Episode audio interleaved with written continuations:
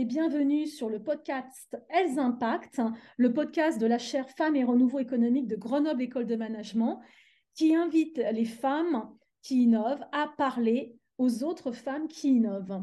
Alors aujourd'hui, à l'occasion du salon de la MedTech, alors aujourd'hui, nous recevons Aurélie Dutour. Bonjour Aurélie. Bonjour Séverine.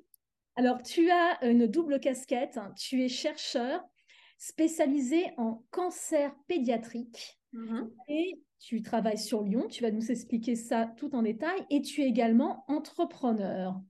Est-ce que tu peux nous dire déjà, bah déjà accessoirement, d'où tu viens et comment tu es arrivé à parler et à travailler sur le cancer pédiatrique?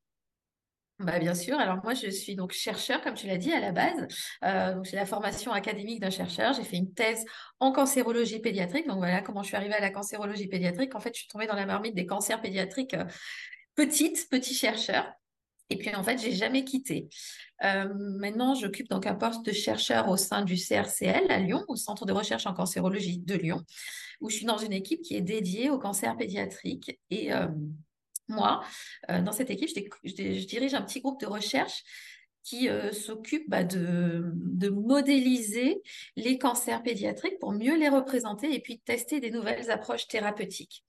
Et c'est en fait par ce biais-là que je suis venue à, l'entrepreneuriat ou plutôt à l'intrapreneuriat, puisque ce qu'on crée, c'est une plateforme qui va proposer des solutions pour évaluer bah, des nouvelles drogues qui vont arriver sur le marché de la cancérologie pédiatrique.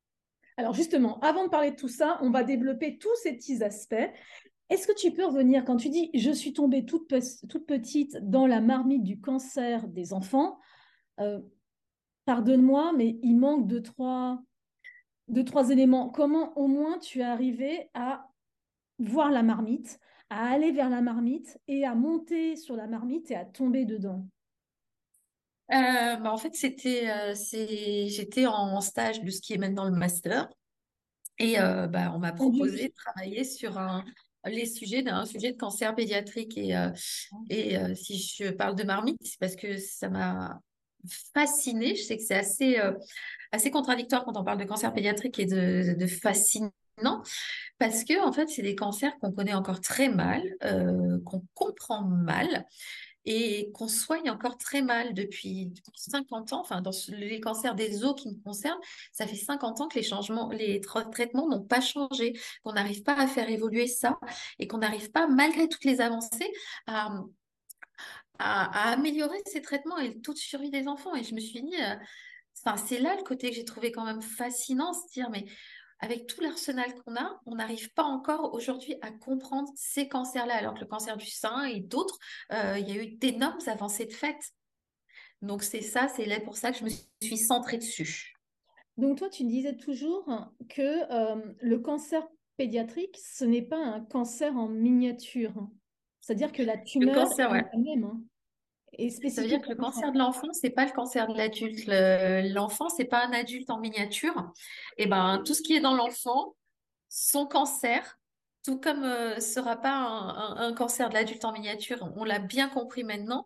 C'est un enfant, il a des particularités qui sont pas celles de l'adulte et donc bah, vouloir euh, appliquer les recettes de l'adulte à l'enfant juste les transposer c'est pas possible et c'est pour ça c'est une des raisons pour lesquelles ça marche pas et quand tu es rentré donc, dans cette logique, donc tu étais en biologie, je suppose, hein, tu étais, en, en, biologie? Quand tu es rentré en biologie, donc en thèse, qu'est-ce que tu recherchais? Parce qu'après tout, tu aurais pu être, je euh, je sais pas moi, euh, entrepreneur, responsable d'un labo euh, médical, d'analyse médicale, tu aurais pu faire plein, plein d'autres choses. Hein. Ce que je cherchais, bah, en fait, c'est justement de tester je testais bah, une nouvelle approche thérapeutique déjà. Euh, c'était la grande époque de l'avènement de la thérapie génique. Euh, donc c'était voilà pour les gens qui savent, ils vont remonter quand on va leur dire Alain Fischer et compagnie, ils vont remonter, ils vont se rendre compte quand j'ai fait ma thèse. Alors, euh, attends, attends, la thérapie génique, parce que pour ceux qui ne savent pas, comme moi, c'est alors peut-être pas l'année, mais je veux savoir qu'est-ce que c'est que ce truc. Ben justement, c'est quand on utilise, c'est on sait qu'il y a des gènes, donc euh, notre code, euh, qui, qui, des fois sont dérégulés. Certains sont dérégulés dans des cancers. Et puis, il y a eu euh, beaucoup de travaux faits dessus où on pouvait remplacer ces gènes. En gros, on peut les remplacer par des gènes qui n'auront pas ces modifications et qui restaureront une fonction normale. Et donc, on s'en sert, on s'en est servi, on s'en sert en thérapie. Donc moi, voilà, l'idée, c'était et c'était d'empêcher la, la tumeur d'avoir une vascularisation normale. En gros, bah, on a appliqué ce que Napoléon disait. Quoi. Et Napoléon disait qu'une armée marche sur son ventre. Et donc, si on coupe l'arrivée des vivres, eh ben, on coupe l'avancée de l'armée. Et nous, notre idée, c'était de couper l'avancée euh, de l'armée en coupant bah, le ravitaillement. Quoi. On, a, on arrête la vascularisation on arrête euh, l'arrivée des vivres, de l'oxygène et des nutriments, et du coup, bah, la tumeur devrait mourir. D'accord. Donc ça, c'était le principe. Ça, c'était le principe. Et donc, toi, tu décides de t'embarquer dans une thèse sur les thérapies géniques appliquées au cancer de l'enfant. Mmh, voilà. Au cancer des os de l'enfant. Au cancer des os de l'enfant. Donc, c'est encore plus précis. Tu as une idée du nombre d'enfants qui peuvent souffrir de ça dans le monde hein? Tu as des chiffres? Alors, euh, pour les, euh, en Europe, par an, il y a 36 000 enfants qui ont un cancer. D'accord. Qui développent un cancer. Et il y en a un quart qui vont en mourir. Ok. Ok. Et toi, ça plombe un peu l'atmosphère. Non, c'est clair, c'est clair. Pour le podcast, c'est sûr que c'est pas top. Mais en même temps, toi, ton objectif, en faisant ça et en faisant une recherche, c'était de mieux comprendre. C'était, tu avais déjà l'idée de l'impact, hein, euh, l'idée de vouloir casser les choses, de casser les codes? Ouais, j'avais l'idée bah, de vouloir euh, arrêter ces chiffres, d'avoir euh, qui est plus ces chiffres de 8000 enfants.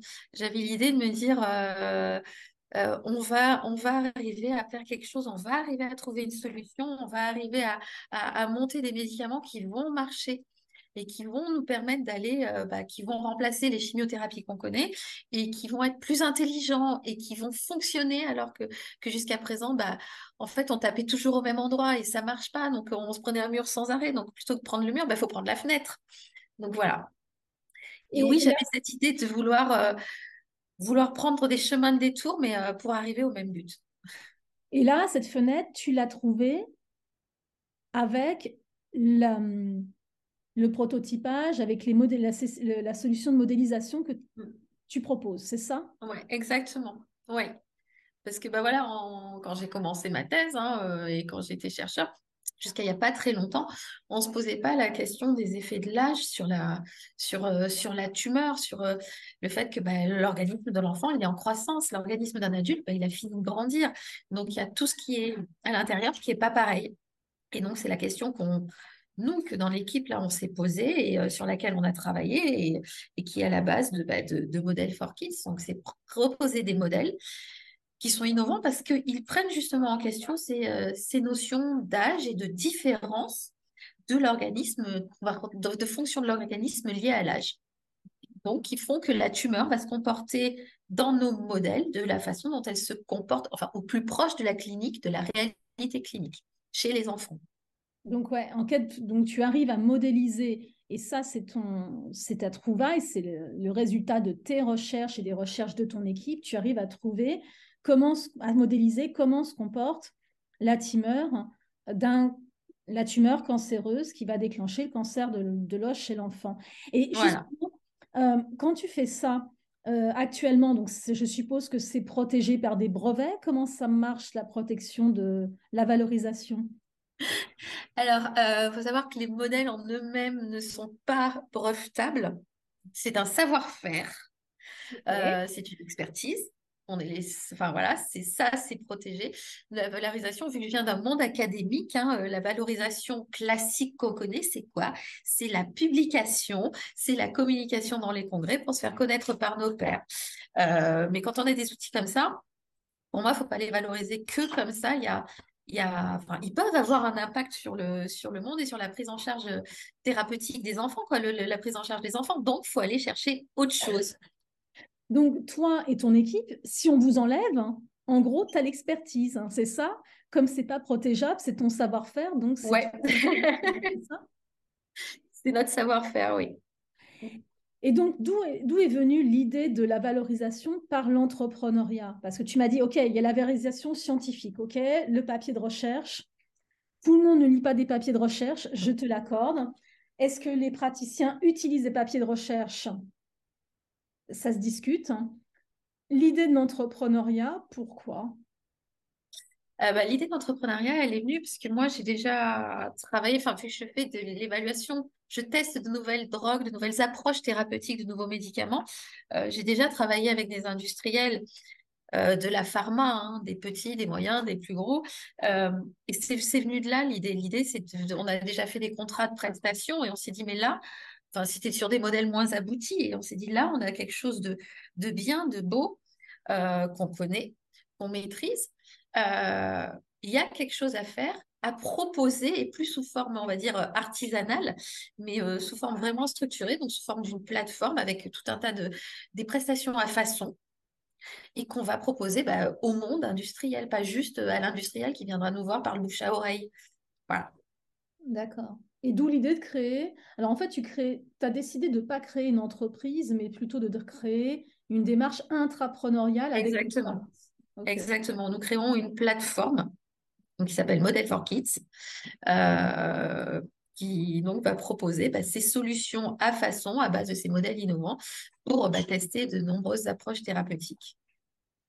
Et comment tu vois l'impact que tu penses avoir là-dessus? Est-ce que si Model for Kids fonctionne, ce qui commence déjà à fonctionner, puisque encore une fois, ça fonctionne déjà avec certains industriels, est-ce que tu penses que euh, qu'est-ce que ça va révolutionner dans le monde de la thérapie?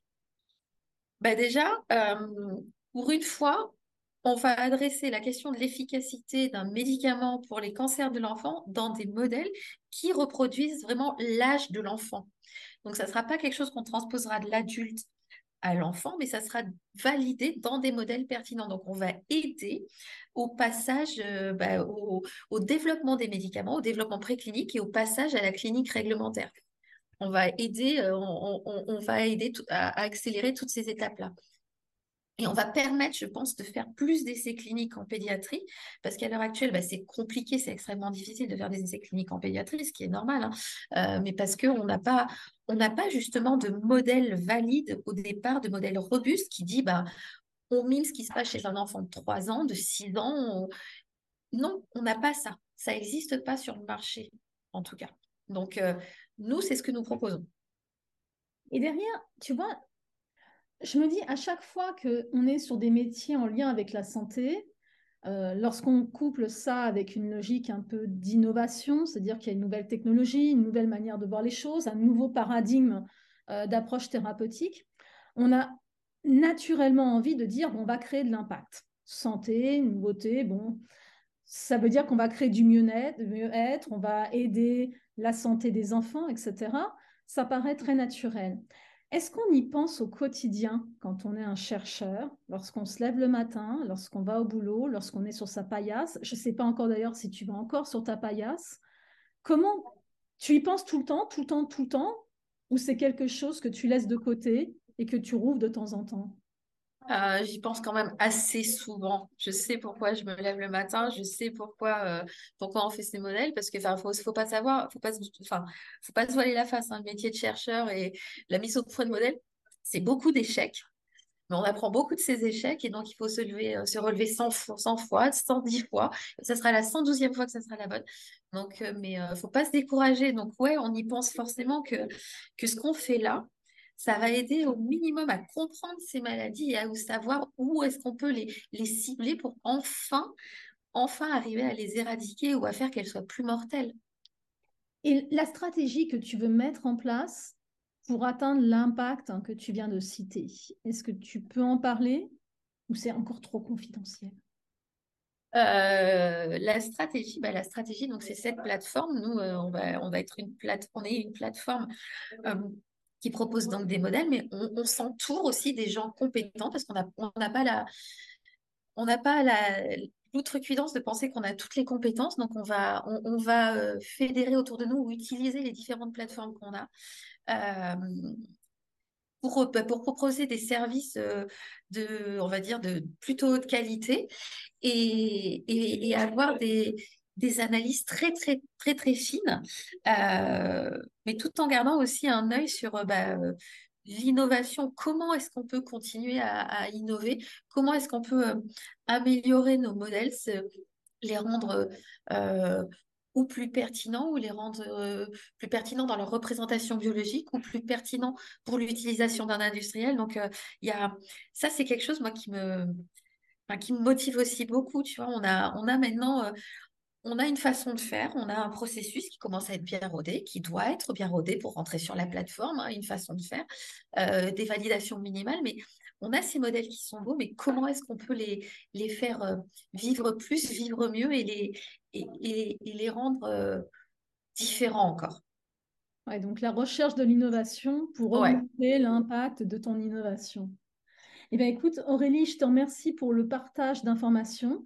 Donc, on était dans le podcast Elles Impact, présenté et animé pour Aurélie Dutour, qui euh, porte le projet Models for Kids. Merci encore, Aurélie. Merci, Séverine.